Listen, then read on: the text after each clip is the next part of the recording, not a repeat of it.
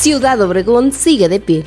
La Oficina de Convenciones y Visitantes de Ciudad Obregón se encarga, entre otras cosas, de propiciar las condiciones necesarias para que más personas visiten el sur del estado y con ello se genere una derrama económica en la región. Su actividad es diferente a la que realizan los departamentos de turismo, pues está enfocada en atraer al viajero que utiliza las opciones de hospedaje que ofrece Ciudad Obregón.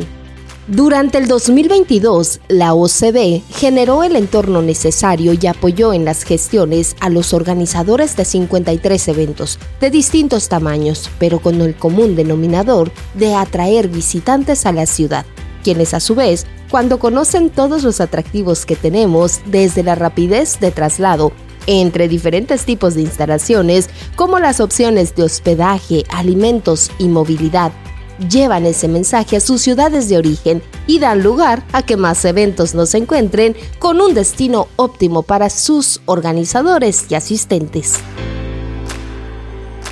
La derrama que estos 53 eventos respaldados por la OCB generó para el sector hotelero fue de poco menos de 175 millones de pesos, mientras que la aportación a la economía de la región superó los 630 millones de pesos que beneficiaron a todos los sectores de servicios, restaurantes y por supuesto generaron el pago de impuestos que apoyan al desarrollo del Estado y el país.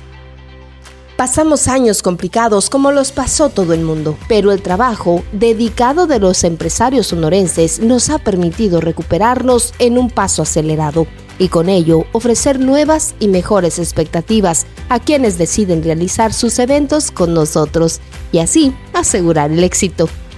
A horas de iniciar el 2023, podemos afirmar con seguridad que Ciudad Obregón sigue de pie.